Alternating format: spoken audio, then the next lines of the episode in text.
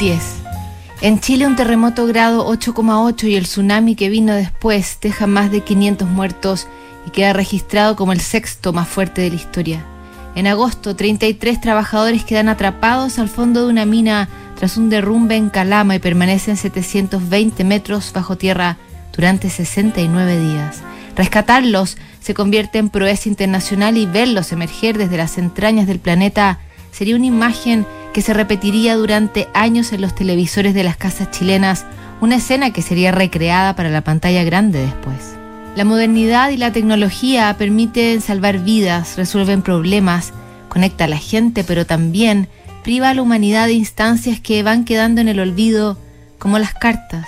Un hombre admirado en el mundo del arte, la música, los libros y el cine defiende el arte de escribir cartas en justamente una carta a su amigo, el actor Johnny Dark.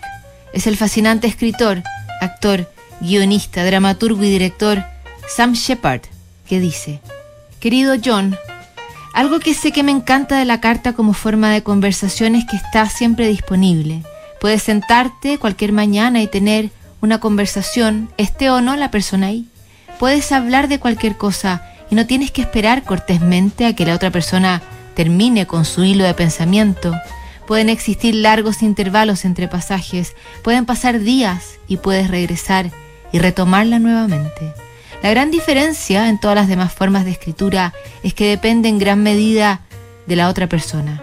No es un acto en solitario, estás escribiendo en respuesta o en relación a otro, a través del tiempo. Creo que esa es la clave atravesar el tiempo. Somos muy afortunados, supongo, de haber continuado con el deseo de comunicarnos por correo durante algo así como 40 años. Pero de nuevo, ¿qué más íbamos a hacer?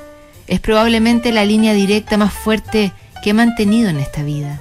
Todo lo demás parece estar roto, excepto, por supuesto, mis demás instancias de escritura que me acompañan constantemente desde aproximadamente 1963.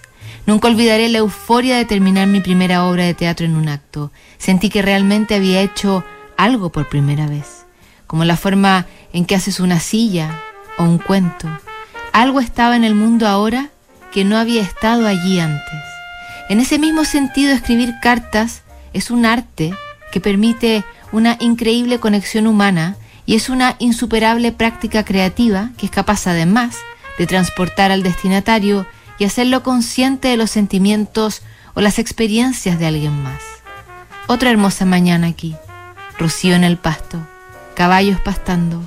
Es una postal de Kentucky Bluegrass, solo una pizca de otoño en el aire, la humedad se ha levantado y es como si alguien acabara de quitarse una manta grande y pesada de los hombros.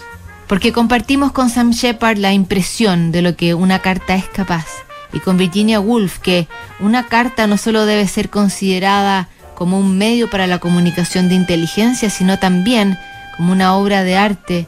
Iniciamos